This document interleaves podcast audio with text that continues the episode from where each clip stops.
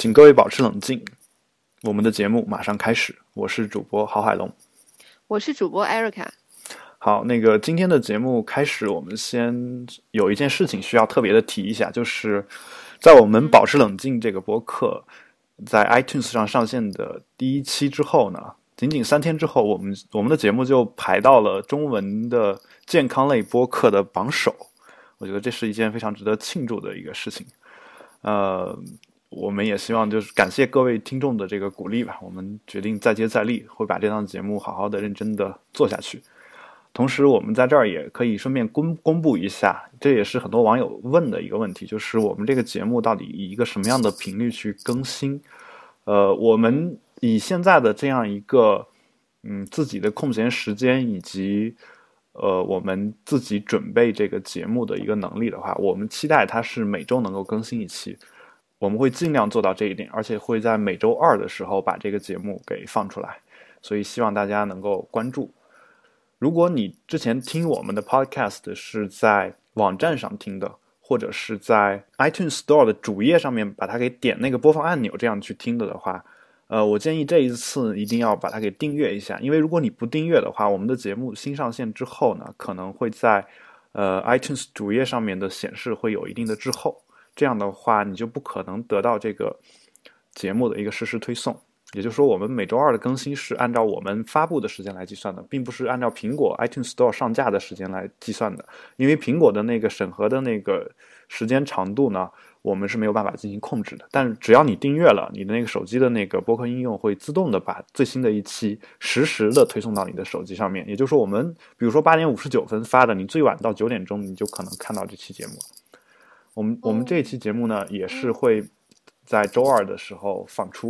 当然，你看到、听到这期节目呢，你也就知道是什么时间了。既然我们讲到了这个听众的一些反馈，那我们首先做一个往期节目的追踪，这也是我特别开心的一点，因为很少有播客节目在做第二期的时候就可以追踪往期节目，就会有第一期的这个听众的反馈。这也从另外一个角度说明了我们这个节目的确是受到了一些人的关注和欢迎吧。谢谢大家。嗯。你们也听到这个 Erica 可爱的声音啊，呃，这这将会成为我们以后节目的福利。只要你们多给我们留言，多给我们提各种各样的建议，尤其是多给我们一些正面的评价，我们会让 Erica 经常说这句话啊。然后，嗯嗯，Erica 在这方面会很听话的啊。然后，我们首先说一下这个，就是我们最早看到的一些听众的一些留言吧。嗯，就是有个叫休止符 Tears 的一个朋友。他他的留言就一句话，而且这句话可能还没有说完，叫“这播客的图标”，然后圈圈圈儿，啊，圈圈圈就是句号，三个句号在我们中中国人的互联网上经常被用作是省略号。我个人不太喜欢这种用法，但是他还是这样用了。那也就是说，他觉得我们这个图标是比较有意思的，或者说他有一些深意的。哎，真的呢，呃，我也啊，你你说，对对对，你觉得？因为因为我我就是就完全作为一个。呃，妇产科的累成狗样的女大夫，好多事情其实都是海龙哥在打理的。然后包括他就是做出来这个图标之后，我开始都没有仔细的看它。等第一期节目上线之后，我怀着激动的小心情自己回去听这期节目的时候，我才又仔细看了一下那个图标，好像一半是女生，一半是男生，对吗？嗯，其实是男生女生的一个合体吧，是吧？就是一个是一个是。从从生物学角度讲，应该叫一个叫做雌性，一个是雄性的一个 logo，啊，当然我们就是用到人身上，就一个是表示女性，一个是表示男性嘛。表示男性的就是一个圈儿上面一个箭头，那箭头有时候是正的，有时候是斜的，嗯，但一般是画成斜的，我不知道为什么，可能是因为这样设计出来好看一些。不对称的美嘛，是吧？可可可是可是哥，嗯我真的第一反应想到了真两性畸形或者假两性畸形，你造吗？我哦，你造吗？我我不造啊！什么叫真两性畸形？就是就是一个人的体内，然后长了两套生殖系统，一套男性的，一套女性的。哦，呃，我想到一个东西叫蚯蚓。哦，那蚯蚓是雌雄同体吧？对，它不是什么都有嘛，两两性都有嘛。但他们要，当然蚯蚓是没有人格的嘛，是吧？但但我们我们在上中学的时候，生物课学到蚯蚓这个雌雄同体，我们就会觉得这个蚯蚓还是挺幸福的一种生物吧。就它，它虽然雌雄同体，但是它还是要一体受精的。就说它还是得跟别人去进行交配，所以它既可以体会到作为雄性的那个快感，也可以体会到作为雌性的快感。当然，前提是前提是蚯蚓这个生物它是有快感的这种东西。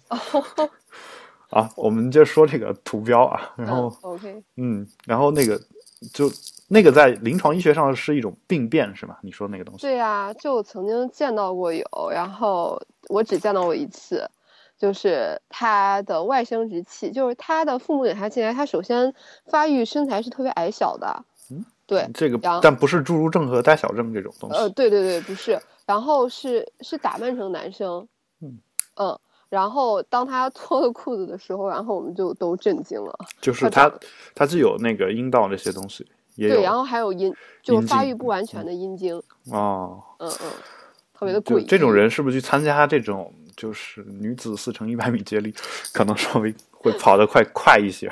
因为那我们这不算是作弊吗？因为我之我们之前其实看到过一次，就是中国的不知道一个什么样的一个运动会啊，嗯大学生还是什么运动会，就一个拿女子一百米冠军还是几百米冠军的一个女性，后来被检查出来，好像是说嗯她是一个男性还是怎么样，哇，或者就是你刚才说的这种情况吧，就他可能两性的那种性征都是有的，对呀、嗯，就出现过那么一种情况。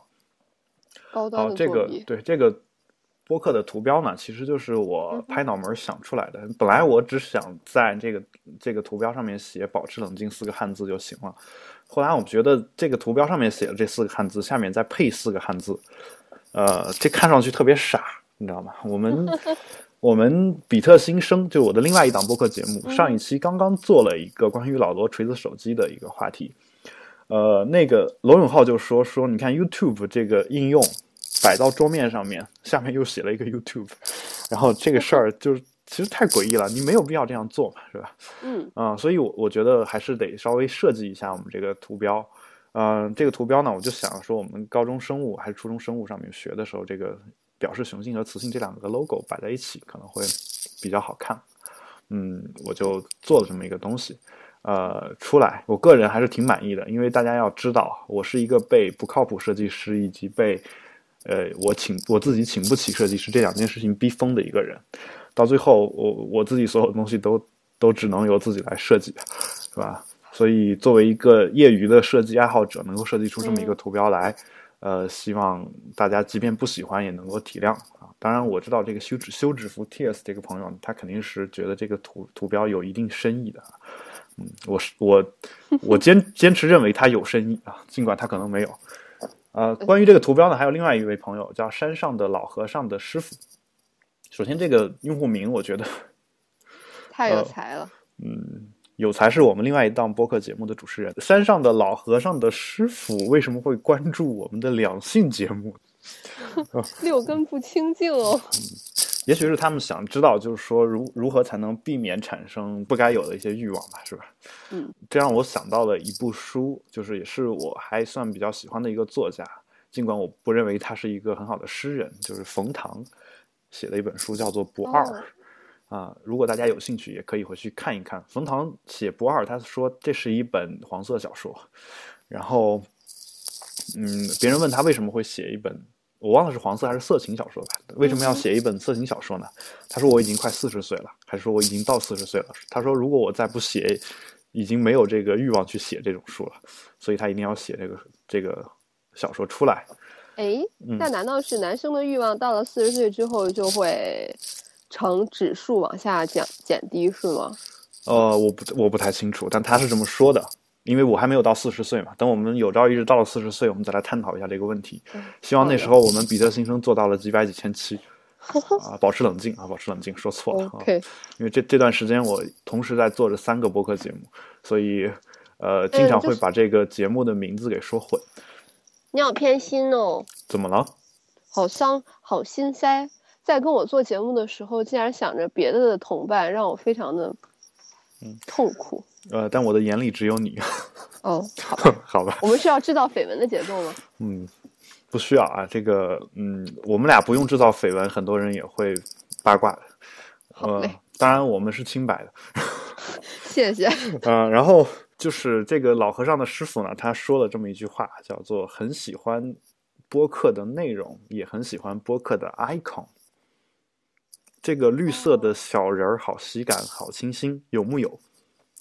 有啊，我是没有看出我们的这个 logo 上面有绿色的小人儿，我只知道我们这个 这个图标的背景是绿色的，绿色然后那个那个 logo 是一个白色的 logo，色的，而且那个 logo 并不是小人儿，好不好？所以说，如果你你就是还觉得它像一个人的那个样子的话，还是回去看一下那个你们初中或者高中的这个呃生物课本吧。啊，其实这个其实就是一个，它这个东西本身就是一个符号，它并不是代表一个什么东西。其实我我其实之前也特别好奇，为什么这个就代表男，那个就那个就代表女的？可能后来我到现在我也没有没有找到答案，不知道你知不知道？我还正想说你需要准备给我科普的节奏啊？啊，没有没有，我到现在没有找到这个答案，可能是后来我没有心思去找。我们可以今天做完这期节目回去好好找一找。但有听众知道他为什么的话，也欢迎给我们留言。嗯，是啊呢，这是关于我们播客的这个 logo 和 icon。还有一条评价叫做，这个评价是由有才评价，我的另外一个节目的主持人嘛。这也是为什么我刚才突然就想到了那个节目，因为我在我现在看的是我刚刚列出来的一个提纲，上面有他的名字。呃，他这个评价的内容我先不不说，我我先问一下，你有没有看过一部电影叫做《感官世界》？哦，听过，但是没有看过，赶紧给我科普一下。我也没有看过。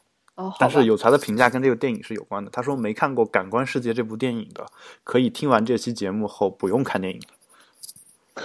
那个画面感啊！也就是说，我们既然听完节目的人都不用看电影了，我们两个人做节目的人，当然也就不用看了吧，是吧？而且他觉得我们俩我们俩这期节目居然可以取代一部电影，嗯，都说这个拍一部电影是所有文艺青年的终极梦想，我想这个梦想我们已经提前实现了，因为我们已经做出了一个可以让大家不用去看电影的东西。哇，嗯好开心！嗯，所以有有才作为我们另外一档节目的主持人，还是呃非常会维持我们这个同事关系的。嗯，然后第二条，他他还有好几条呢。第二点呢，他说后面请嘉宾会很难吧？因为我们上一期讲到过，说我们可能会请一些嘉宾聊一下他们自己在家里面自行解决问题的一些状况。对呀、对呃，呀、这个嗯，当然我知道我没节操的人多的是啊。然后还有就是艾瑞卡这种身份的人，你很难说他是有节操还是没节操的，因为他们可能在做学术的时间的时候，节操早已经掉满地了，是吧？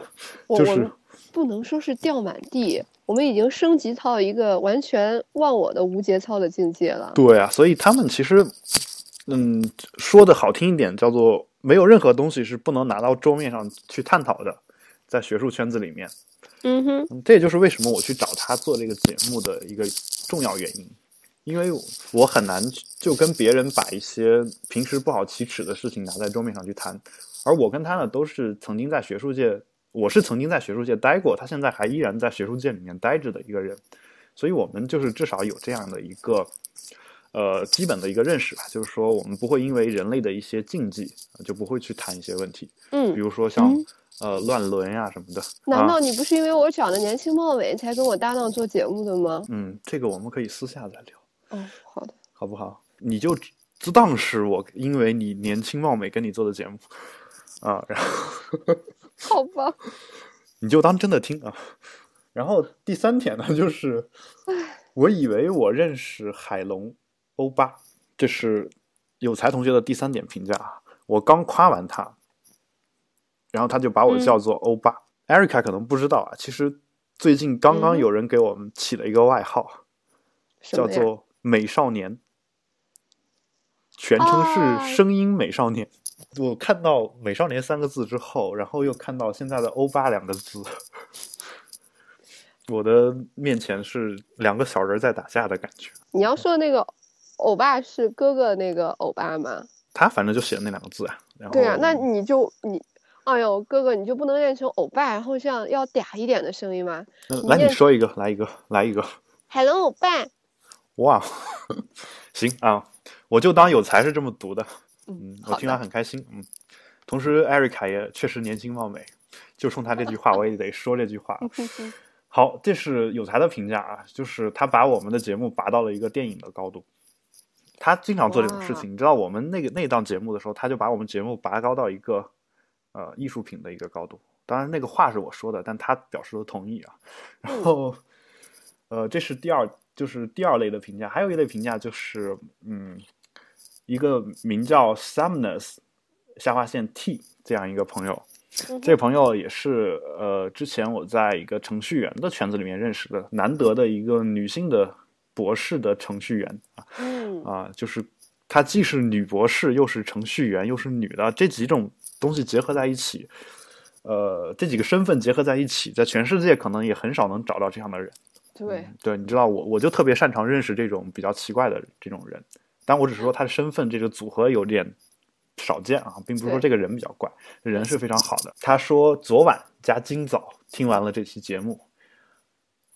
我看这个留言总总是觉得他晚上睡不着觉，然后听我们节目，然后听的睡着了，然后 然后为了给我面子，第二天早上起来又把剩下的听完。对我有这种感觉。然后他说，觉得自己百分之九十的知识还是知道的，这听上去好像我们节目没起到多大作用啊。嗯。然后哈哈，然后赞海龙的引号开渊博引号闭。我认为可以把引号去了，我就更开心一点。但我不知道为什么“渊博”两个字要上上一对引号。你要知道，我们说话的时候经常会把两个手指竖起来，然后弯一下，在英文里面表示引号的意思。嗯，一般那样的情况下，就说明你说的是假话。然后他这个渊博呢，又让我想到了这个。然后他又说喜欢简介里的那句话：我们的简介是在没有性教育的国度，我们只能自我教育。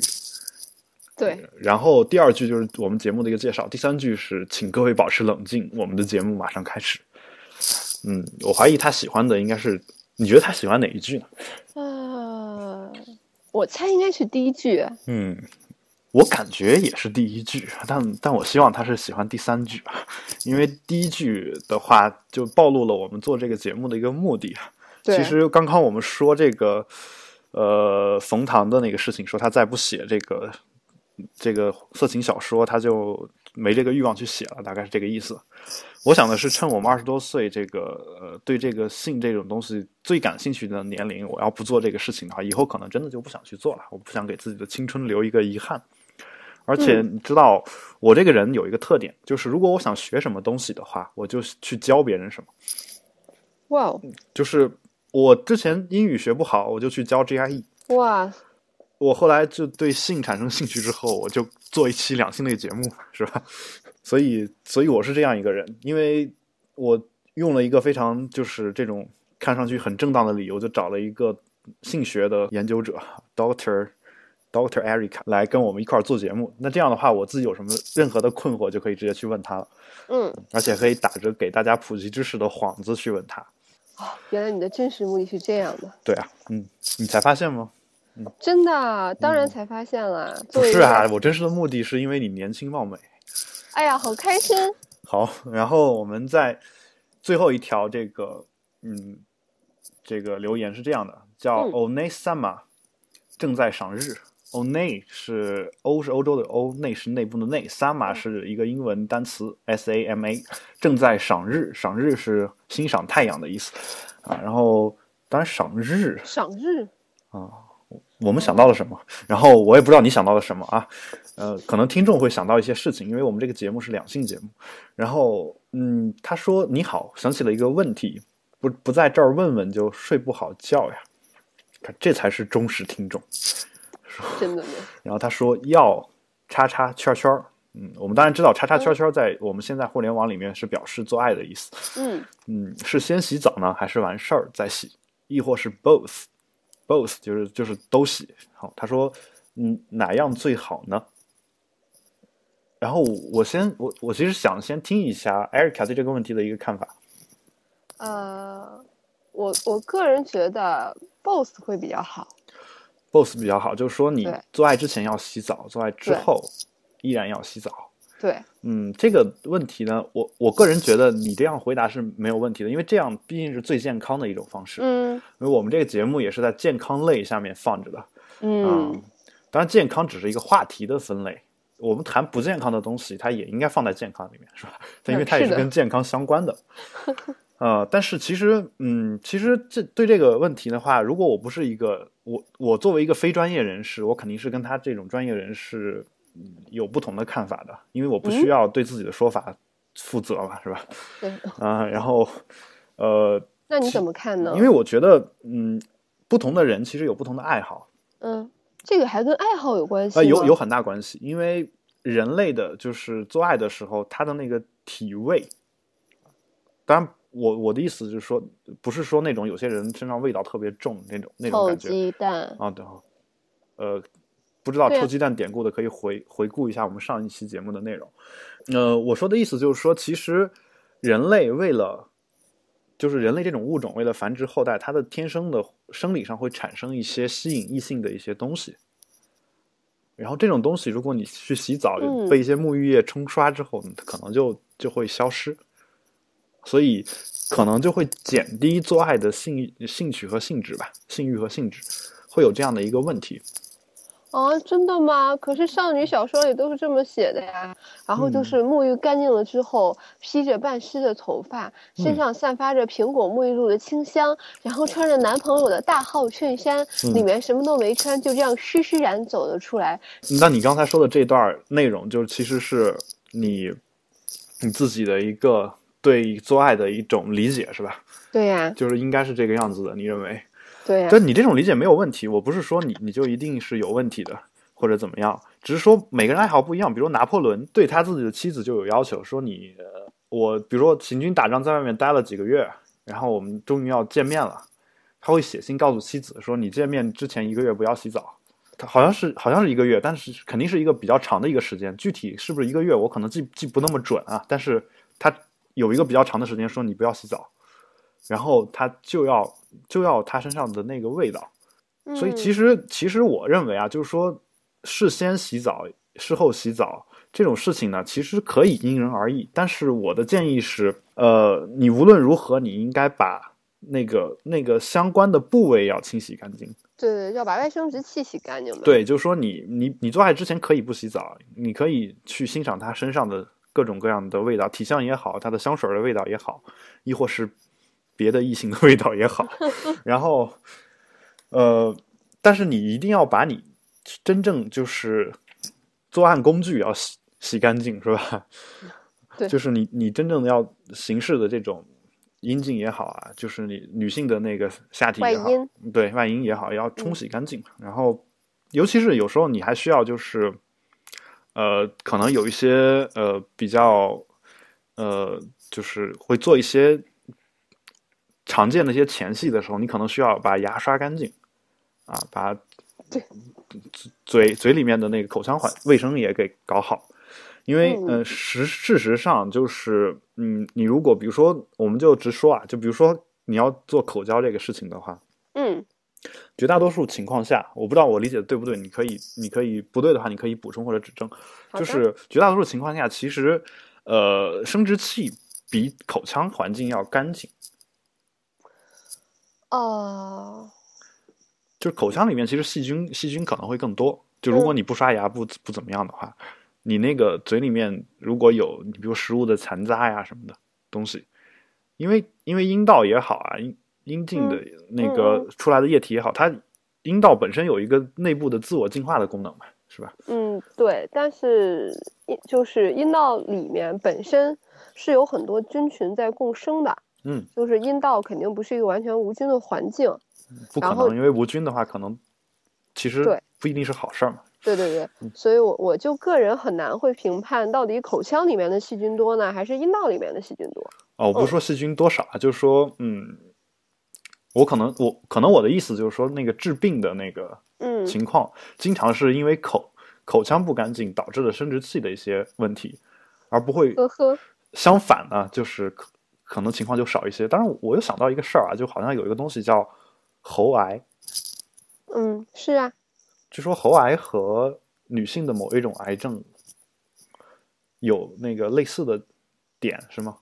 你要说宫颈癌吗？啊，是吗？我我不太清楚，好像说说喉癌就跟宫颈癌的那个病理啊什么的可能有一点类似。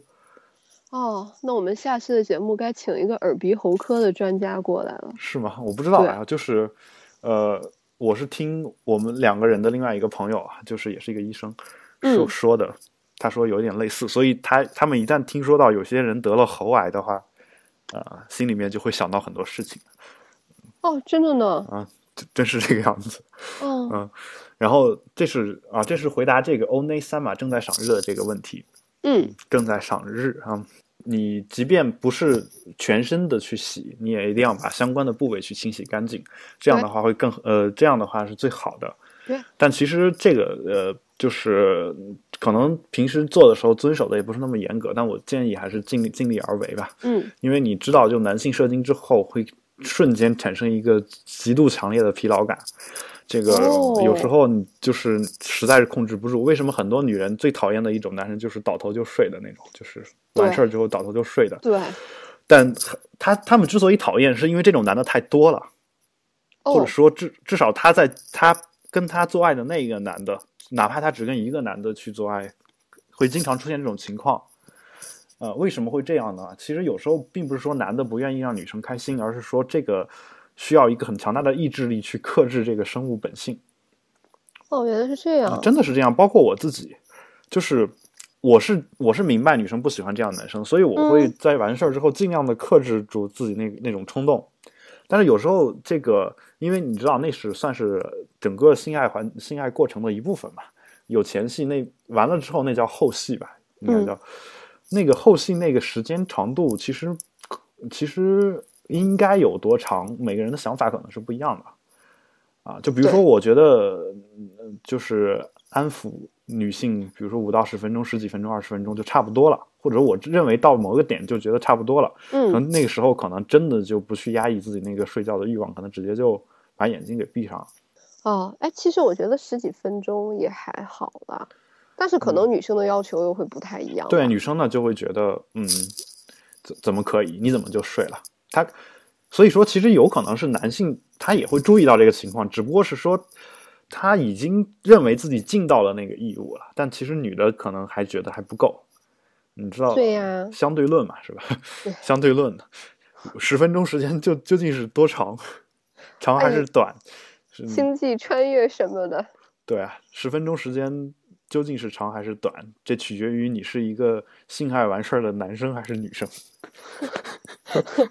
这个可以当做我们节目的又一个经典的论据，真嗯不错，我喜欢。对，好，这是我们往期节目的追踪就到这儿。然后我们今天要聊的又可能是一个大家看来比较劲爆的话题，呃，但其实是我们嗯觉得其实没什么可劲爆的，因为我们这个节目的一个特点就是，我们聊的每一个话题，只要跟我们的话题相关，只要跟我们节目的主题相关，在中国的这个大环境下，都会被认为是比较劲爆的。对，那么今天我们要聊到一个话题，叫做处女，聊的稍微确切一点啊，就是说我们会聊到处女情节，以及可能说这个话可能有点政治不正确啊，以及如何嗯判断处女的一些方法，包括处女膜的一些相关的一些问题。但我我聊到这个话题的时候呢，就难免会犯一些忌讳啊，比如说呃，嗯有人会觉得说你是不是一个大男子主义的人？你今天来聊一下这个女人就应该对男人。呃，守贞也好，或者怎么样也好，把第一次留到新婚之夜之后，等等等等，可能会有这样的疑问。首先，我在这儿我先做一个澄清，呃，我个人对处女情节这个事情呢，我是持一个非常反感的态度的，就是我认为，哦我认为男性是不应该有这样的一个情节的，但只是只是我的个人的一个观点啊，因为生物有多样性，我没有办法去干涉别的男人有这嗯样的想法。从女权的主义角度讲，我也认为男人不应该这样做，对我好支持你哦，对，更男人不不。应该这样做。爱，不要轻易说爱。然后，好的，高贵冷艳的哥哥。嗯，好。然后这个，就就前两天我们还跟一个朋友聊到一个前苏联共产党的一个笑话。一个党员，呃，有如果有三种品质，就是一种品质叫做人品，一种品质叫做呃智商，还有一种品质叫做党性。这三种品质里面，哦你如果拥有了其中两项，第三项自动就没有了。人品、党性和智商。嗯，如果你有人品、有有智商，你就没有党性。嗯嗯，当然这个党性不是说就是一个很很好的那个词的那个党性啊，就是类似英文 partisan 这种意思啊，就是意思党棍这种感觉，就是比较负面的一个评价吧，是吧？然后我呢想借用这个笑话，我我就是说一个观点啊，我可以把它改编一下，我说一个一个男人嗯在这三种品质里面，如果拥有两两种，第三种自动就没有了，就是智商和人品以及处女情节。啊，如果有人品和智商的话，那他就不会有处女情节。就是比如说，处受教育程度高的人，嗯他会有处女情节就会轻一点呢，就因为他的智商会高啊。嗯，你你忘了我刚才说那句话了，还有嗯个人品问题，哦，你明白吧？你你说和珅智商不高吗？绝对是高智商人才对，啊！就是你要知道，就是一个坏人又聪明的话，这才是大坏人。嗯就是一个笨人，他是不可能坏到坏到相当坏的程度的，嗯，对因为他没有坏的手段，他只能为别的坏人所用。对，大概是这个样子。啊、所以说，嗯，真正的巅峰对决是一个聪明的好人和一个聪明的坏人的巅峰对决，啊，是这个这个样子。啊、那就是我提前就先做一个声明，其实我我个人没有处女情节，而且我特别反感有处女情节的人。嗯，但是我我并不干涉别的男人有处女情节这个事情，因为生物毕竟是有多样性的，而且我个人认为，我我没有义务去说服别的男人去消除这种情绪，尽管我已经做了不少这方面的工作哦，啊是吗？啊、因为我基本上就是一有机会我就会普及这方面的一个常识嘛，是吧？呃，或者说不应该算是常识，普及一下我自己的一个观点。就是我认为不应该有这种情节，但是你话说回来，你作为一个男人，如果你从自私的角度考虑的话，我们会觉得说，嗯，如果我没有处女情节，嗯哼，嗯，从进化心理学角度讲，如果我希望自己的基因能够得到最广泛的传播，嗯我会希望这个世界上其他男人都有处女哦，对，明白？吧？是吧我？明白了。嗯，那这样的话，你你们都有，你们都有好了，然后你们找不着女人，活该，是吧？啊，是这样，是这个样子的。但就是说你，你要知道，在这种情况下，我依然义无反顾的站出来，嗯，跟大家说这个处女情节不应该有这样一个坏处的话，呃，多么的无私啊！多么的无私，呃，不要说我无私啊，每个人都是自私的，但就是说我认为这是我正确的一个态度，嗯，所以我会愿意去做这个事情。所以说，我们今天探讨这个话题呢，并不是从一个男权的角度去说说事儿的，但是我们会讲到一些男权的一些问题，因为这个事情产生跟男权是本身分不开的。我不知道你自己对是呃处女情节这个东西产生有没有一个自己的一个想法？你觉得为什么会有这个问题？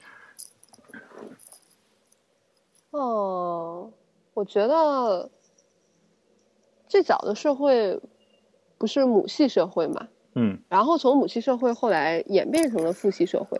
啊嗯，就是我的认识可能不是特别明确，但是是在这种呃社会的演演变的过程中，这种占到强权的嗯那一部分性别角色，啊呃，然后对于女性，其实女性可以算是第二性嘛，如果从男权角度来说的话，呃，那种呃占有的心理，对占有的心理。嗯我我为什么会产生占有的心理呢？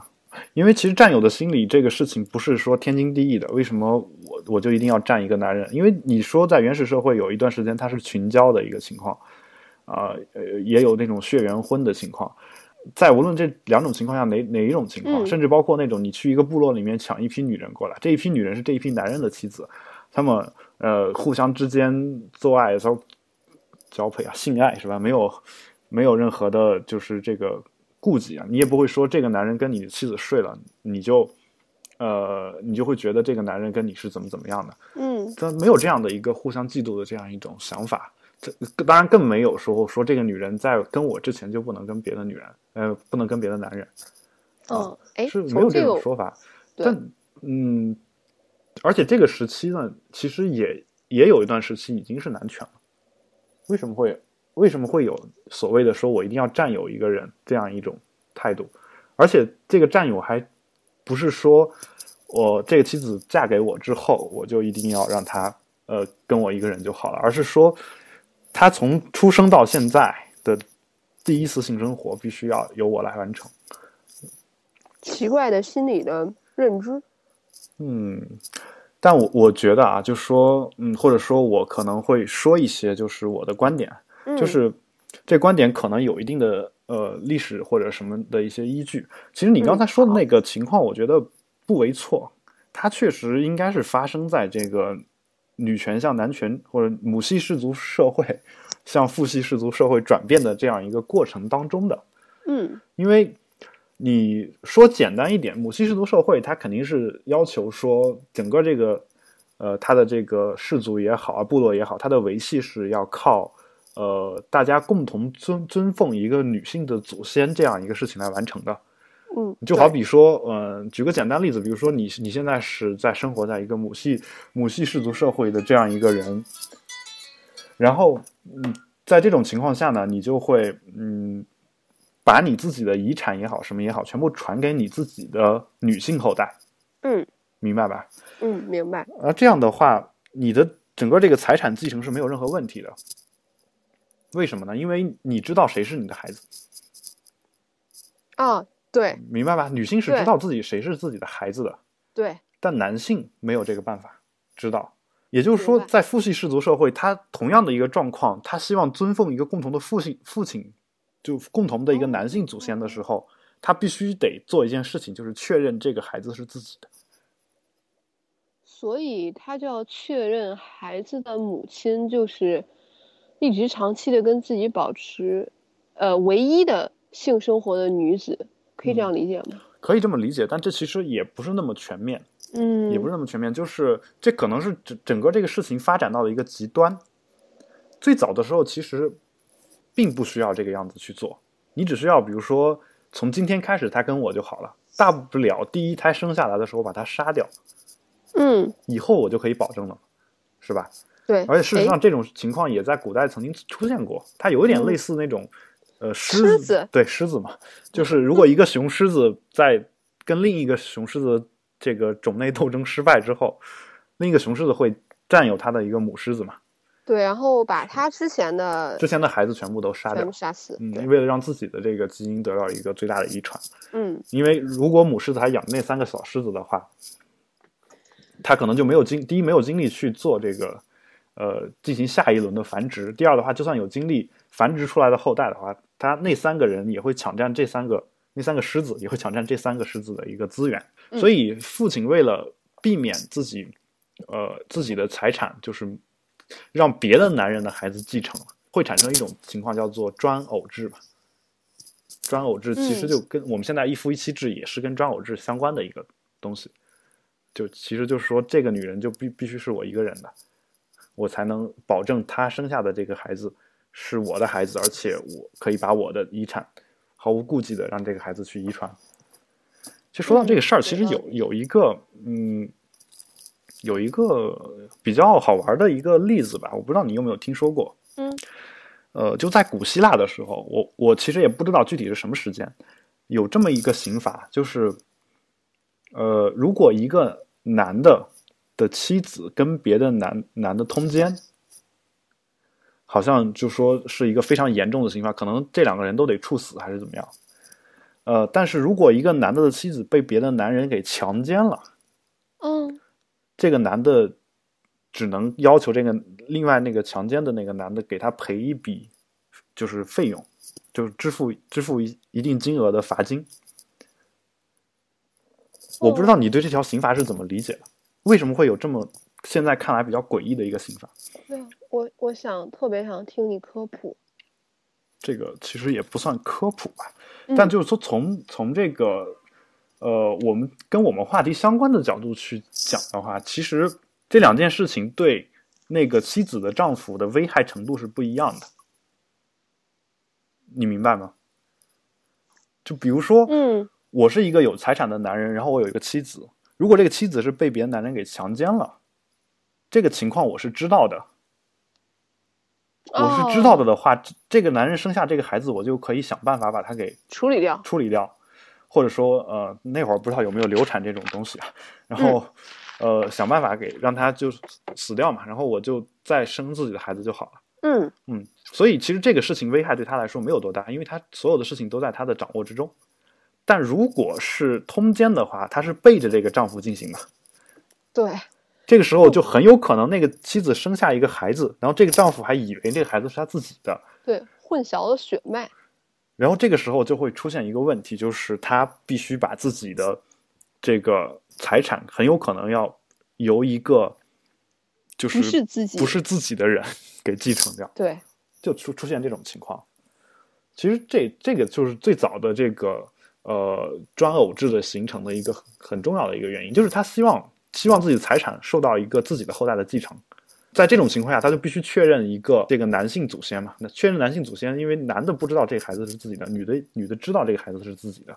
嗯其实这种心理，直到现在的所有男人和女人心目心中还是有的。它跟文化其实没有太大的关系，因为，呃，比如说我是一个古代的男的，我得确认这个孩子是我自己的，我我我才愿意把财产给让这个孩子去继承，同时也愿意让这个孩子活下去。也就是说，活下来的大部分人都是有这种思想的男人的后代，你明白吧？基因对基因潜在的潜在的有有这么一个影响，所以说，即便现在有了这种 DNA 检测技术，能够确定这个亲子关系，能够确认这个孩子是不是他自己的，但男男人他本能上一直还是有这样一种感觉的，你知道吧？所以嗯说，一旦自己的妻子或者是自己交往的一个对象，呃，让他本能上感觉有可能跟别人发生一个性关系或者怎么样，这个男的就会特别特别的不爽。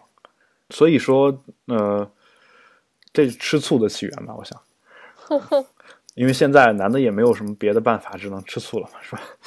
哎，可是我就，可是我就完全没有处男情节哎。嗯，因为你不需要确认那孩子是你自己的呀，哦，我倒没有想的有这么不，你不是这么想的，因为你也是这部分女人的后代嘛。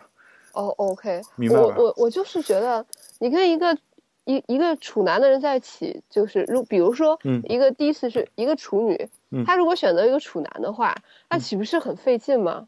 可能连地方都找不到。因为我我之前就是嗯没事儿，我我找个医生就行。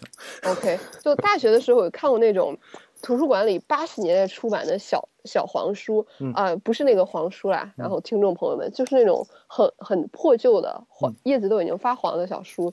嗯，然后就是大学生的心理健康与教育，其中有一篇案例就是说新婚夫妇结婚之后一年余，然后没有怀孕，对，嗯然后后来通过妇科检查才发现他们的。性交行为就是叉叉圈圈，是一通过女生的尿道来完成的，因为处女膜根本就没有破。哦，对。我我我倒还遇到一个另外一个更奇葩的例子，就是不是遇到啊，就看到一个新闻嗯。说新婚夫妇两个人在一起不知道怎么样进行这个行为，呃，就是他他们一年也是一直没有怀孕，然后去医院检查说他们他们躺在床上是没有性生活的，是因为他们以为怀孕就两个人睡在一起就好了。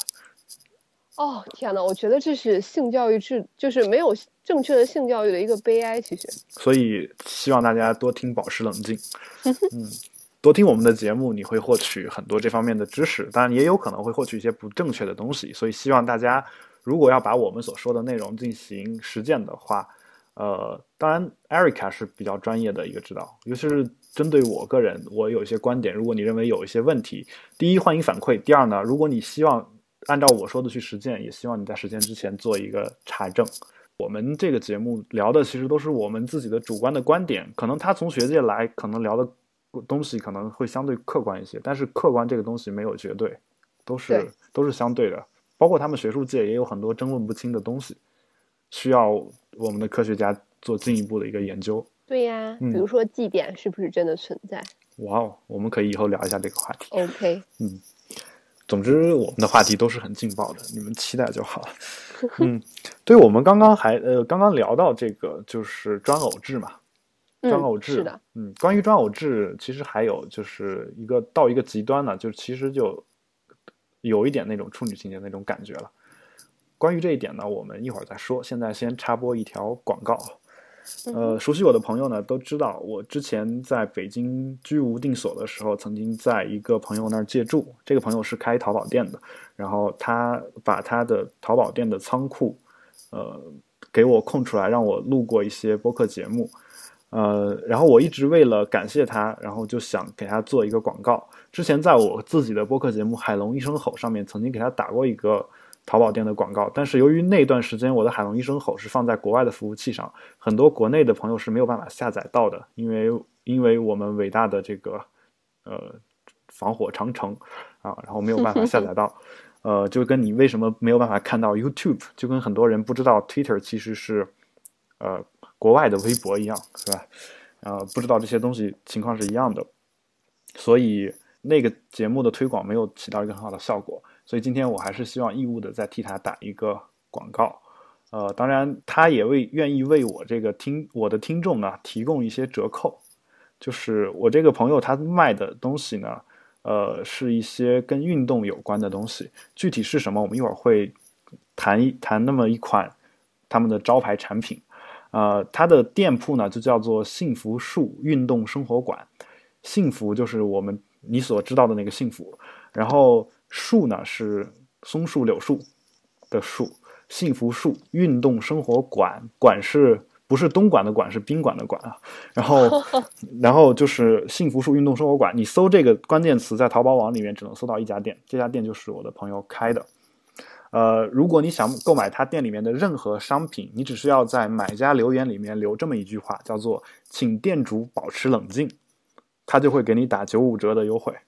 只需要留这句话，而这个活动长期有效，因为最近刚好要搞这个双十二嘛。如果你在这段时间留言的话，你可能会享受到一个折上折的优惠，所以呃，大家机会都不要错过。然后我可能很多朋友不知道他是卖什么的，我在这儿我简单是讲一款就是他们的一个招牌产品。当然，如果你听过我之前的海龙一声吼，你也知道是什么，但在这儿我还得重复一下。他们的招牌产品呢，就是一款女性的运动运动内衣，或者说具体一点叫做运动文胸，这么一款产品。而且这个产品的牌子是 Moving Comfort，是美国最好的一个牌子。现在全中国的淘宝店上只能在他们家买到，或者说他们家所出的货，呃，应该是就是常年都是有货的，品种也是型号也是最全的，呃。因为这个牌子本身在国内还没有找到代理商，他们是从国外的一些，呃，就是可靠的购物网站上购买的，包括你们所知道的美国亚马逊这样的一些网站。甚至有一次，我还是当着，呃，就是亲自当他是他们是亲自当着我的面去进的这个货，这些细节我都知道的，而且我还替他们给美国打过这个客服电话，所以，呃，品质上应该是没有任何的问题的。嗯，当然最重要的是，因为我信任这两个朋友。希望如果大家也信任我的话，可以去他们店里面去光顾。可能有些朋友不知道为什么女性运运动需要这个文胸这个东西。嗯，这个的话我需要简单的做一个说明吧。我先我先问一下，Erica，嗯，你们在上初中或者高中的时候有没有碰到一个物理的题，叫做呃为什么骑自行车可以省功？哦，作为一个物理白痴，我只能对你提的问题表示汗颜。对，但就是你见过这个题吗？我想知道。呃，好像有见过。就是我们在初中的时候就学过，说这个任何机械都不可以省功，因为如果你你省了力，你就会增加在力的方向上的距离；如果你省了距离，你就会增加增加你需要的力。很简单的一点就是杠杆嘛，杠杆如果你想省力的话。长的那一头肯定会，就是移动的距离会更长一些。嗯，如果你如果你想省呃省距离的话，你用短的来撬长的那一头的话，那很很有可能就是，呃，就是你需要花更大的力气才能把那个弄出来，呃，才能才能把那个行为完成。然后，呃，包括滑轮，定滑轮你是不省力的嘛？动滑轮你省省了一半的力，那你你手手移动的距离也增加了一倍，也是是一样的。那么也就意味着，骑自行车如果跟你走路通过相同的距离，你的那个呃功从理论上讲应该是不会省的。但是为什么会骑自行车就会省功呢？为什么呢？原因很简单，就是因为自行车的它那个你在骑自行车的时候，你的重心基本上是不会变的。也就是说，虽然水平位置你经过了相同的距离，但是如果你走路或者是跑步的话，你的垂直位置上还会有一个运动。这样的话，垂直位置这个运动也会消耗你一部分能量。但我的重点不是这个意在这儿，而是说在你跑步的时候，你的重心是会上下运动的。这样的话会对女性造成一个困扰，就是你出去跑步，然后你重心上重心上下运动，然后你的胸部就会上下的运动。对，这样的话，如果你的胸的罩杯超过了 B，就会对你的胸部造成一定的损害。啊，作为一个 A 罩杯的女人就没有这种顾虑了。咱们别私生活大起底了。哦，好的。好，呃，你你不怕你说出来这个话之后，很多对你仰慕已久的男性听众就因此而离去吗？我这个叫文艺片女主角的路线，话少胸小眼神屌。嗯，好，接着继续。不错。不过我在这儿顺便跟大家说一下，就是其实胸小有胸小的好处，胸大也有胸大的好处嘛。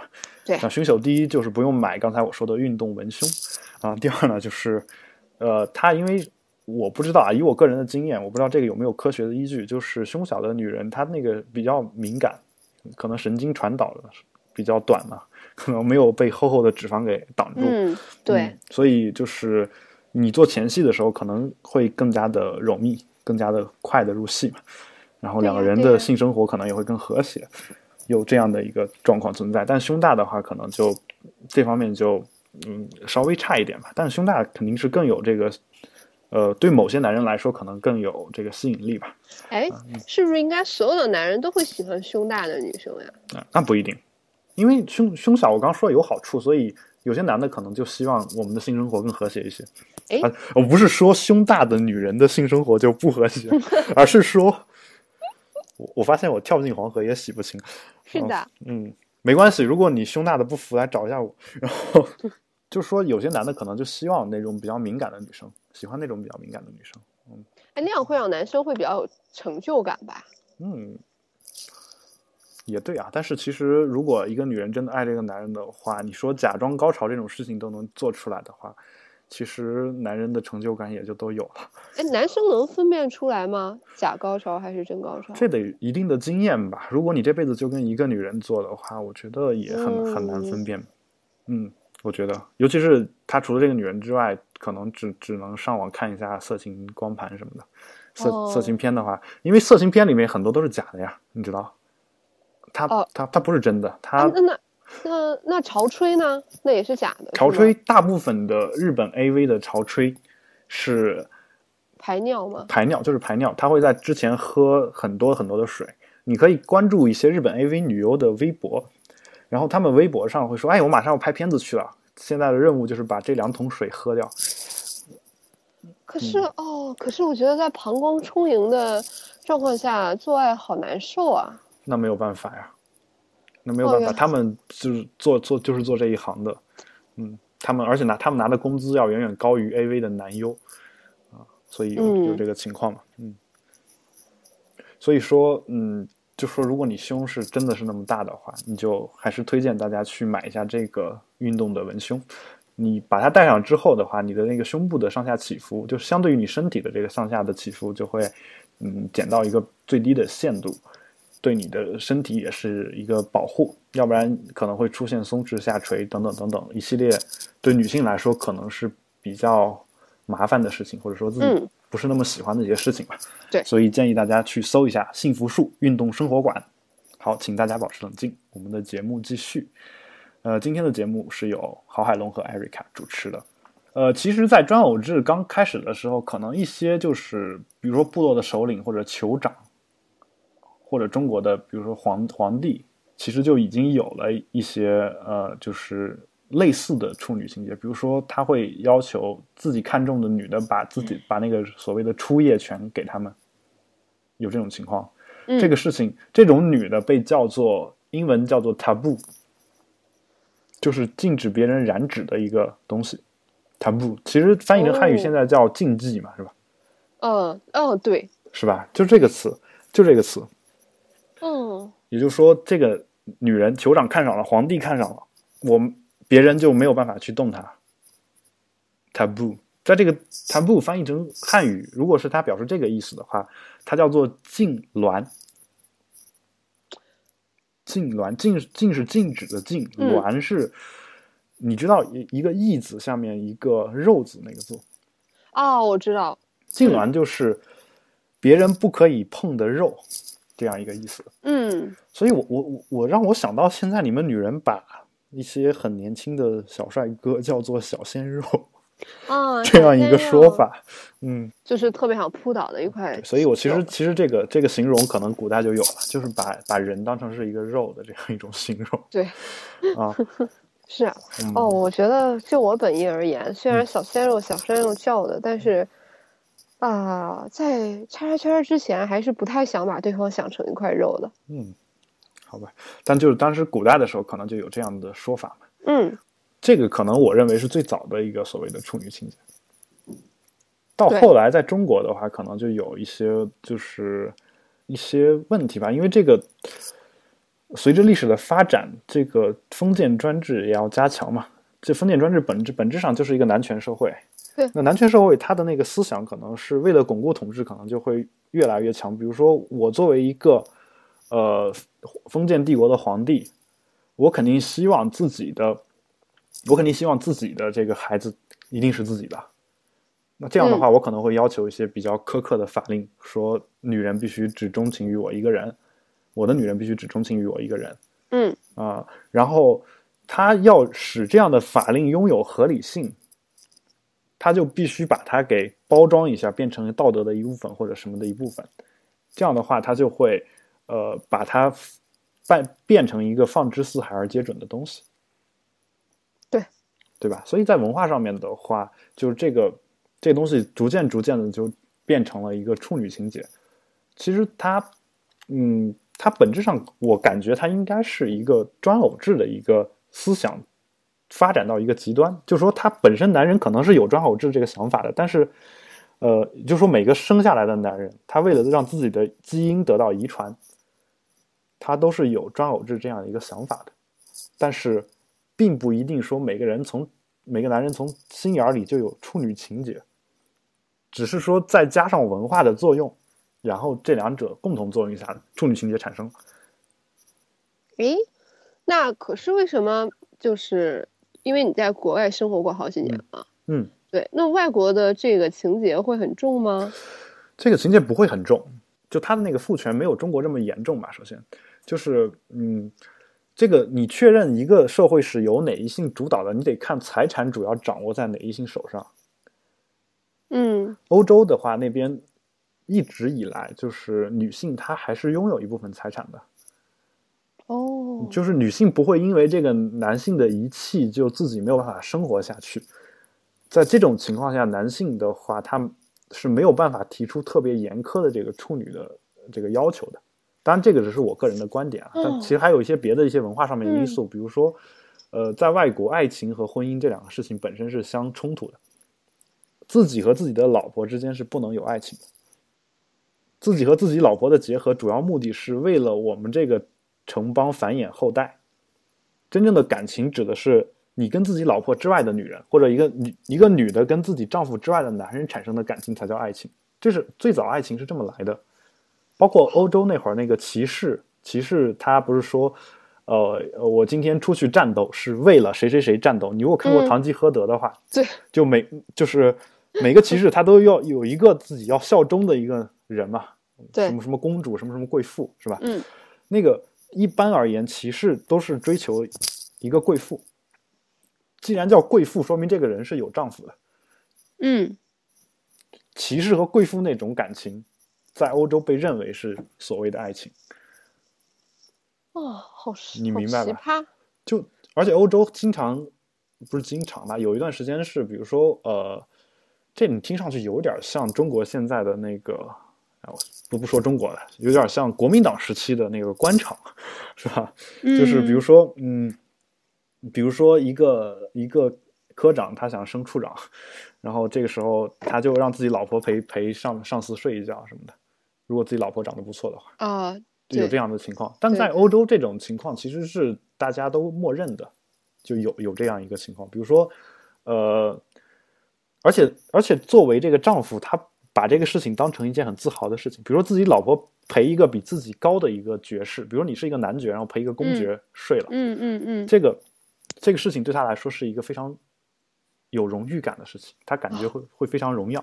所以欧洲它有这方面文化的一些因素，可能在这方面就会稍微少一点，而且而且他们可能就是把性和婚姻和爱情这三者分的可能比较开吧。最早的时候，真正的这个专偶就是他们的真正的一夫一妻制，把性、婚姻、爱情这三者结合在一起的时候，是其实是在资本主义之后。我不是说之前没有专偶制，而且是而是说之前他没有把这三者给结合在一起。哦，原来是这样。资本主义要推翻过去的封建、封建什么的啊，不贵族政治等等等等。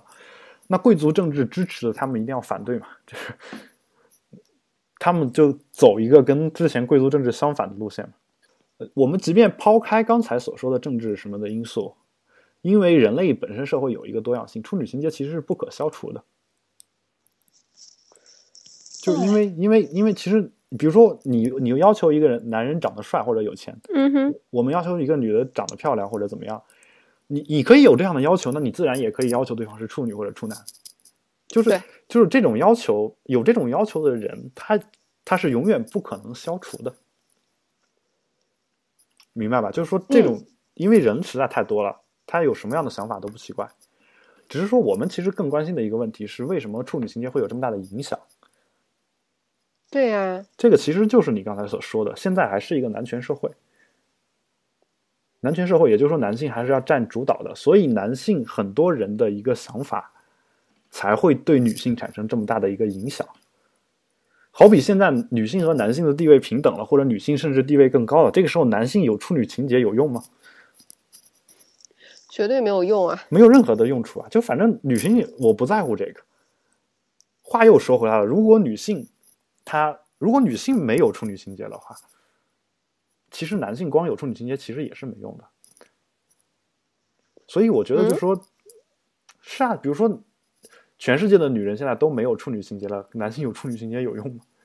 哦，对，那就是所有的女神都不在乎了，我只要喜欢谁，我就可以跟谁插圈圈。对啊，这个有有就肯定有这方面的一个因素嘛，就只不过说现在是一个男权社会，这就好比说你，呃，你高中的时候你可能特别不想去学校上课，嗯是吧？假设啊，我不知道你有没有，就是有有很多人可能不想去学校上课，呃，如果这个班的学生都不想去学校上课，然后集体罢课的话，老师是拿他们没有办法的。但是如嗯果只是一两个人做这个事情的话，老师是很容易修理你的。大家不敢确认别的同学会不会跟自己一起行动，所以大家就都不敢行动，对，是吧？有有有这个说法吧？对所以嗯，所以就说，当然我这个类比肯定有些女女权主义者可能又要说了，说你看你就把我们把男的当成是老师，可以管教我们这种感觉啊。但是我只是说你你看这两个例子之间那个相似性，就男的现在确实在这个社会上话语权更多一些。对对对，所以在这种情况下，女的不可能就说所有女的说我们都不都都没有处女情节，对，所以所以才会产生这样这么大的一个影响。当然，我还是那句话，我希望每个男人都消除这种情绪，而且我也希望，呃，任何一个女生，呃，就不要被这种情绪所影响嘛。如果这个世界上有越来越多的女性已经没有这样的想法的话，其实男人也拿他们没有办法。当然，我们也希望男人也不要有这样一种想法，是吧？但是，但我们今天还想讨论一个问题，就是嗯哼，其实男人为了让女人有这个是处女，或者为了鉴别女生是处女，他是想过很多很多很多的方法的。我我想问一下，就是你觉得这种嗯这种方法就是靠不靠谱吧？就是你觉得这个世界上现在是否存在一种一种东西能够鉴别出这个这个男性到底呃这个女性是不是处女的这样一种办法？当然没有。没有办没有办法是吧？对，就是你，你如果想找一个不跟他叉叉圈圈而发现他是不是处女的方法，没有，这个我可以百分之百的告诉你。啊、首先我我先对你刚才那个前提先持一个保留态度，但是我我先说一点儿就文化层面的东西。其实我们都知道有古古代有很多类似这样的一些方法，是吧？有些中医的信奉者可能说我们是有办法的，点个手工砂。对我们摸摸脉，点个手工砂就可以了。那你说一下手工砂是什么吗？就是所有的那种后宫小说里面，或者是什么女生爱看的古典小说里都会写呀。然后胳膊上会点一颗手工砂，然后但是到底是个什么呢？也不知道。然后只会给它描述成，经过了一夜的云雨之后，这颗鲜红的手工砂就消失掉了。嗯，然后说我会爱你一辈子。对，啊，就有这样的说法。但其实没那么复杂，不需要举这种例子嘛，是吧？神雕侠侣。神雕侠里面有人有手工纱是吗？小龙女胳膊上那颗红色的东西是什么？哦，那个东西就是就是刚刚艾瑞卡说的手工纱。啊，这个东西呢，就是他们期待的一个作用，就是一个女性在被点了这个东西之后，她如果她还是处女，那个东西就不会消失；但是一旦跟男的发生性关系之后，它就消失了。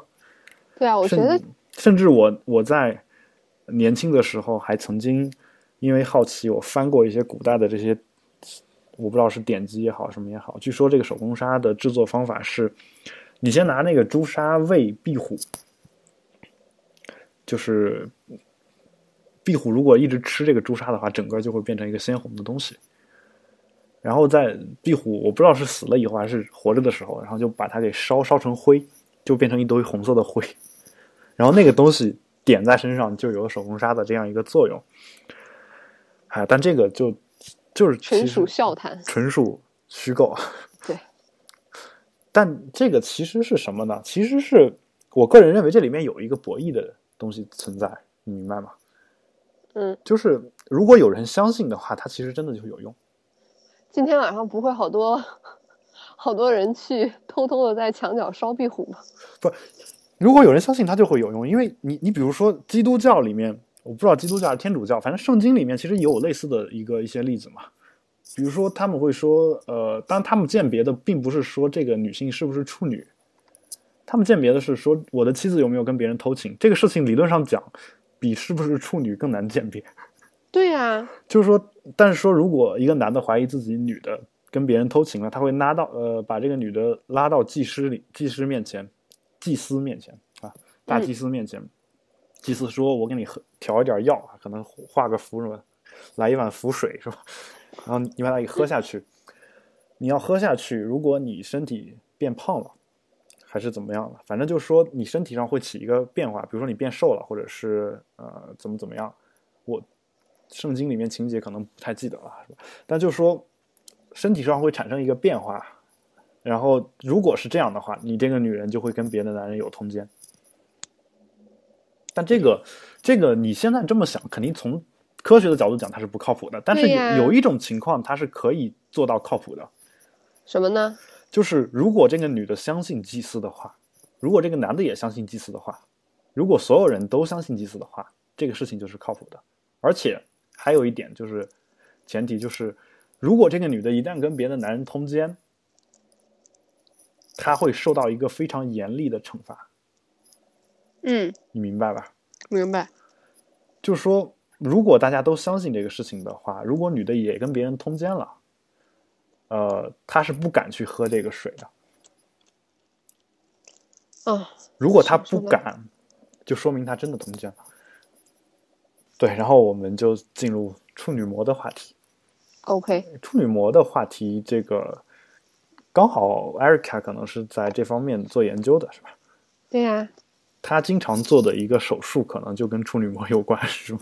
呃，其实就就呃，怎么说呢？就是因为会接生，对吧？作为妇产科的大夫，啊，难产的也好，顺产的也好，你要去接生，接生完了，它一定会有撕裂，或者说那个还有会阴的侧切，所以你要把人家这些地方都给缝起来，嗯，就是缝成一个完好无损的外阴，嗯，对，因为你这种情况下是一定会损伤处女膜缘的，嗯，处女膜缘会裂成两半，嗯，对，所以你你会需要把它缝起来，而且处女膜缘缘是什么意思？就是说，就是即便处女膜。破了，它的边缘还是会保留。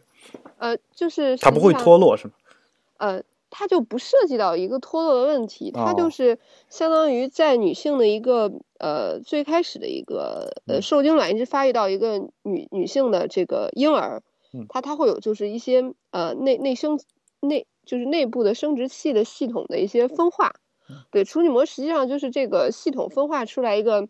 呃，阴道口那个位置就是薄膜样的一层组织，嗯你可以把它想象为就是大概是一种呃结缔纤维性的那种质地，结缔纤维是什什么东西？啊、就是结缔组织。结缔组织啊，我不我我其实也不不知道结缔组织究竟是什么，但是我们如果上过高中生物课的话，应该知道，就是呃就有这个东西，然后有一种病就是身上的肌肉被结缔组织给取代了，很很早就死了。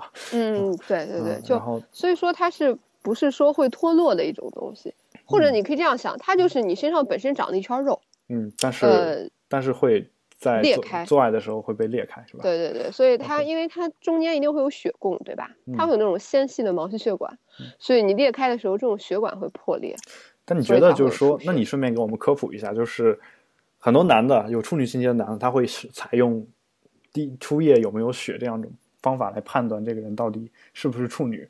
这种方式，我当然我知道是不靠谱的，那你你给大家稍微讲一下。呃，就是这种方式主要原理就是我刚才讲的，嗯就是通过呃初次的性交，然后、嗯呃破裂掉处女膜，然后所以会有那种出血，嗯对，所以就会有血迹。嗯啊，对，但是呃，实际上，嗯，现在跟古代是不一样的。古代可以拿这个当做金标准，因为古代的女性可能是大门不出二门不外，连运嗯动可能都很少的。啊，对，但是现在的女性可能会，呃，就走到了社会的角色中来，所以说她可能会有很多很多的情况下都有可能会使这个处女膜受到伤害。嗯，对，所以就会在不是性交的作用下，它可能也会破裂。但是当事人是没有觉察的。对，就有可能啊，比如说咱们最常见的什么剧烈的打球运动呀，然后或者说是骑自行车啊，就是伤到了。但是我记得网上有个梗说说这种呃男男性会吐槽说，你你们女生总不可能每次输液没有流血，然后就告诉男生说我我小时候打网球或者说骑自行车把自己处女膜捅伤了。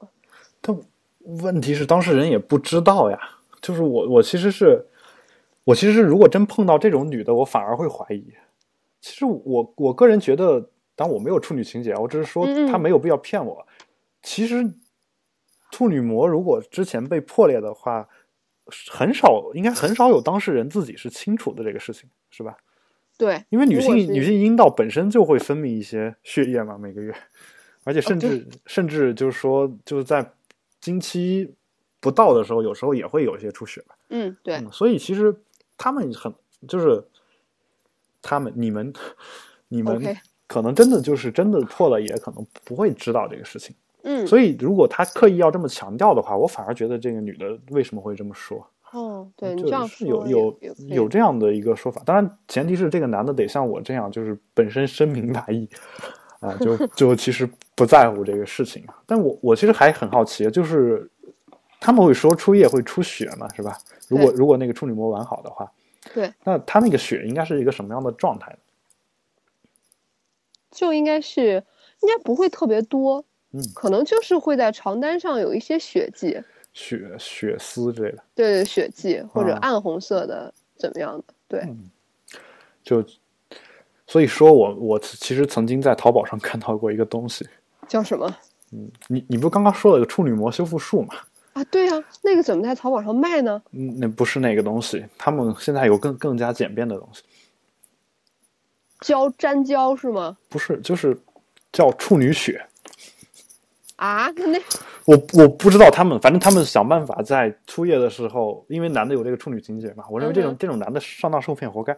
然后就是，嗯嗯，就是他会女方我也不知道用什么办法，但是就是在做爱的时候要求男的可能关灯或者怎么样，伺机在做的过程当中把那点血给洒到床单上或者什么地方。哦，天呐，淘宝真是一个有有这样的东西，而且下面还好评如潮，说男男朋友信了或者怎么怎么样。哎呦，我哭笑不得，真的哭对，我觉得就就是就是两两个傻子遇一块儿了，有时候就啊，对对对对对，啊，真的。就是这种感觉啊。那还有就是网上不是有一个笑话嘛，说一个一个女的跟一个男的做爱，然后两个人就是关系很好啊，就是互相都很喜欢对方。嗯哼，突然有一个那个男的的前女友来了，找他说我怀孕了或者怎么着啊，然后那男的让那个男的在两个女的里面选一个嘛，是吧？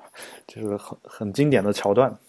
然后男的就会选选之前的怀孕的那个女的，然后现在跟他好的那个女说我们俩关系这么好，而且性生活也很和谐，互相又很喜欢对方，为什么你要跟他而不跟我呢？然后他说因为那女的给了我第一次，呵呵。然后。然后呢，就出现了一个情况，就是那女的真的去生产的时候说，说这个女的护士就问这个这个男的说：“你看你这个妻子到底流过多少次呀？我为什么这个这个子宫壁还是什么，是吧？特别薄是吗？呃，就就是你会有感觉，对因为是就是查体的时候就、嗯呃呃，比如说计划生育可能会见到特别多，因为计划生育充满了各种奇葩狗血的故事，这个这牵扯到隐私，我就不便一一透露了。对，但是你你会检查时候有感觉，比如说那种年纪特别小，然后嗯很大周数过来做流产或者做嗯中期引产的，啊，然后你这个时候检查阴道，我会发现哦，dear，他的阴道就跟一个有过多次性生活史的三十或者三十以上的女性的阴道的松弛程度是是一样一样的。哦，嗯，当然这背后就有很多，很多不为人知的秘密。对对对，嗯哦，当然我们也没有想侵犯别人隐私的这样一种想法。嗯我我恰恰是认为我们中国缺乏像我们保持冷静这样的一些节目，我们的学校不管是公立的还是私立的，缺乏这方面的一些教育，包括一些家长对这方面的话题讳莫如深，才导致了一些孩子做了一些对自己不好的事情。我不是说性生活对自己不好，而是说在自己对自己没有保护的情况下，做一些不健康的性生活是不太好的事情。对，啊、所以我希望我们这个节目也能为普及这方面的知识尽一份力。我总总是把这种话说的都冠冕堂皇的我也发现了啊，这样的话我们就能保证我们这个节目继续做下去。啊这是用心良苦。对啊，我们一直都是在祖国的怀抱当中成长的孩子。是的，就是就是我刚刚那个说笑话还没说完，当然也是一个比较比较心酸的笑话，就是说、嗯开头的那个喜欢这个男的那个女的，就看到了报纸上广告写的处女膜修复术二十五块钱，哇，真的这么便宜吗？哎，据说处女整还是还形院是还是二百五十块钱啊，我不知道啊，但是但是他就说说哦，原来真爱就值二十五块钱。哈哈，咎由自取。嗯，对，我觉得也是，这男的咎由自取嘛，就你不应该去去去做这方面的事儿吧。嗯整形医院现在都有处女膜美容，当然了，就说应该弄成一个非常，还能做出一个非常好看的样子，是吗？呃，对对对，就是你只要能给它恢复到原来的一个很完整的状态就 OK 啊。对啊，那现在我就有疑问了，就是很完整的状态应该是什么样子的？嗯，其当年我在刚开始出门诊的时候，其实我也没有，因为来做妇妇科的，就是来妇科看病的女的，她一般大多数都是有性生活的，对啊，对吧？所以她也不会来看妇科，就是处女会很少。嗯然后我就曾经问我的师兄，嗯然后我我发现男生果然在这些问题上都是非常有见地的。我嗯师兄告诉我说嗯，处女的处女膜呀嗯，你想象就是一圈花花瓣状，哦，对，花环状的感觉。环状，嗯、对，所以那个处女膜它不会是不会像大家想的，它就是一层膜，就是完全封闭一层膜，它不会的。那你这样，如果它真的只是一层薄膜的话，那月经血该怎么流出来？对，对，所以一般的处女膜都会有孔，或嗯者会有筛状的那种。就是一个网状的东西。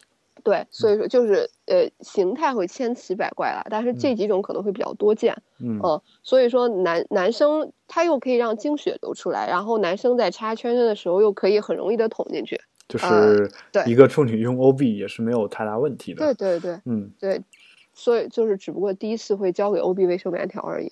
嗯，嗯，也不一定吧，有时候那个卫生棉条也没有中间那个孔那么粗。就是如果处女膜会成一个筛状的话，你只要进去一个东西对对对，但其实其实我我认为啊，就是呃，为了你们自己的一个舒适，我认为，就算你是处女，我也建议你们应该要用卫生棉条。啊、而且我我不觉得应该为男人做这样这方面的一些事情。当然，当然我也不建议说你就随便出去找人去滥交呀什么的，我也不建议做这种事儿，因为其实其实我们现在在讨论处女情节，其实有两种嘛，一种是说我一定一定得是处女才能跟一个人过一辈子，然后还有一这个话有歧义啊，就说我第一跟这个人选、嗯选中那个人之前，我一定得是处女。第二种呢，就是说我就不是一个男权的人，我就我就偏偏非得要在一个时间，我一定要把处女膜给搞掉，要不然我觉得我活得不真实，我觉得好像还有在为男人做什么。其实无无论哪哪种情况，其实都是对处女膜那个事情过于在意，对对对这个处女这个事情过于在意了，这个就是都是处女情节的一部分。就好比很多男人为了证明是直男，就刻意的回避所有的关关于同性恋的话题。其实，哦其实，其实这个东西没有办法。别人说你是同性恋，如果你不是，第一，如果你真的不歧视他们的话，其实你没有必要去把这个东西当成是对你的一个侮辱。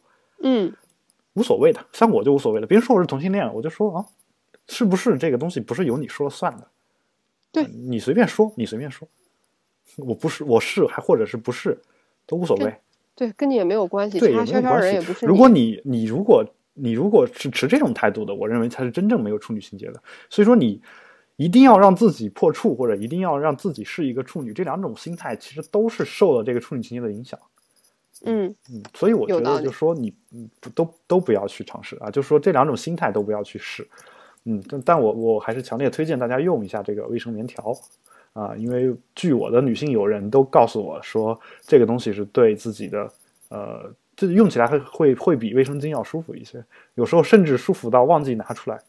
当然建议大家还是按时拿出来啊，要不然对啊会对也会引起一些不必要的一些阴道的一些问题吧。对，嗯，哦，然后处女膜就是筛状或者是孔状，孔状，这是比较常见的。但你也曾经跟我说过，你看我们私底下都聊了些什么话题？然后你、啊你也曾经跟我说过，就是这个其实有些女性的处女膜是非人力无法，通开，就是就是男性的那个生殖器是没有办法给它通开的。对对对，所以嗯所以会有人性交失败，对，嗯性交失败，这是嗯对男的的一个心态的多大的一个打击，真的是啊，呃，就是嗯，当然我们也想到了很多古典小说里面所说的这个，有种女人叫使女嘛，对嗯，那你给我们简单说一下，这个是什么情况？啊，我觉得其实使女，然后拿现在的话来说，就我我有专门稍微的看过一下，嗯好像有分真使女和假使女的，嗯，嗯，真如果是的需要做手术是吧？对，就是真使女就是先就是阴道闭锁，嗯，或者说先天性无阴道或者无子宫的这一类人，哦，啊，就是生殖系统的一个挺可怕的畸形。啊，假使女可能就是咱们刚才聊到的处女膜有一些闭锁，或者有些处女膜呃特别肥厚，就是组织会特别坚韧，啊，就是只有通过锐器啊，然后手术的方式啊，才可以进行切开。嗯，那就是说，呃，其实你你是经常要做这种手术的。啊，如果是面对的是处女的话，一般是这种事儿。对我我的导师有做过，对，因为我的哦导师也是研究这方向的，嗯嗯，所以我会跟他学习一些病例。就是嗯，有些东西就是有些女性是没有办法就是弄开的。你你有没有这种情况？就是说这个男女性其实是可以捅开的，但是男性还是不行，就没有弄开，啊，这个真是一个敏感的话题。是吧？啊，我啊我至少我还没有碰见过。哦，对对对，因为因为大多数基本上都是由于这种气质性的问题，啊，嗯或者说女生心理的问题，她就没有办法，她她会有一些就是可能心理上的暗示，或者曾经什么一些创伤性的暗示，她就会阴道痉挛。对，有肌肉痉挛。嗯它这个痉，挛，它是痉挛，不是痉挛，对 对对，痉挛不是我们刚才说的那个痉挛。嗯哼，嗯，对，就是痉挛，然后男男生根本就没有办法进去。哦，嗯，就就痉挛是指只是一种什么状态？是抽搐啊什么的，还是就是可能是肌肉的一种强直，强直？就是说它肌肉过于过于紧绷，以至于对以至于就是那个开口不足以让他进去对，哦，嗯，以至于男生就是那个呃，男生内化的那个硬度也不止不不足以去捅开这个肌肉的这个反作用力。嗯嗯所以有些女性还是很给力的。对，我一直觉得这个女性是比较软柔啊，比较软呀、这种感觉，嗯，居然还可以就是让她肌肉痉挛之后，男性没有办法没有办法插入，有这种、这种情况出现啊。希望就是广大女性就是这方面还是不要那么第一就不要那么紧张，第二就是。如果心理方面有些创伤的话，还是尽量找一些心理咨询师把这个问题解决一下。嗯，嗯，这样的话，你自己以后的生活也会更好一些。千万不要讳疾忌医，包括生理的或者是心理的。如果是生理的，就可以找一找我们的 Erica。我们讲到这儿啊，就其实就是处女这个东西，处女。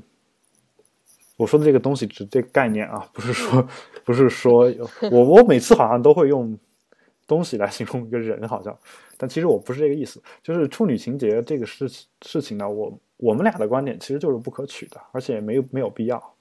嗯，我因为你想一想，我们最早要求对方是处女的原因是什么？即便这个原因有合理性，你也完全可以不不用去要求她是一个处女。而且我认我们认为爱情是世界上最伟大的情感。如果你真的喜欢他的话，尽量不要去在意别的东西。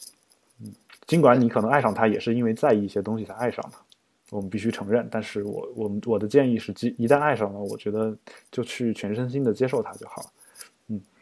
嗯，然后就是处女膜，如果你真的还那么那么想不开的话，想要去呃判断这个人是不是处女的，其实女性骗骗男性是很容易的，男性骗女性反而比较难。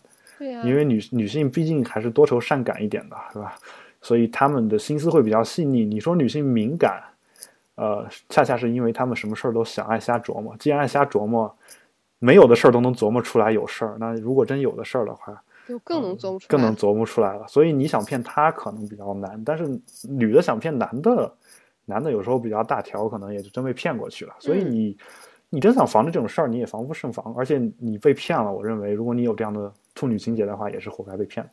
啊，就是活该啊，就是，嗯，你就真爱就只值二十五块钱，只能是这样，或者是他去淘宝上买点精血给你弄脏一下你的床单，但你注意啊，他在淘宝上买的东西可是没有经过消毒的，对他啊可能会有各种各样的问题，万一你那个地方感染了怎么办？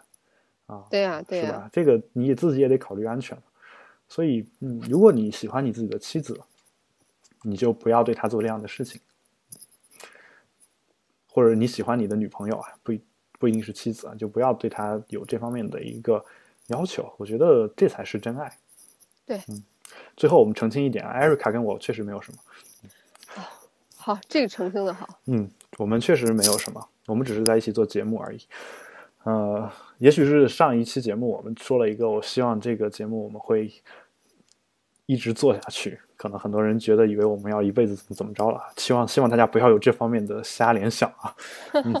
可是可是这样真的好吗，海龙哥？怎么了？哎，现在不都是一定要有话题，然后要有绯闻，然后才可以出名，才可以提升关注度吗？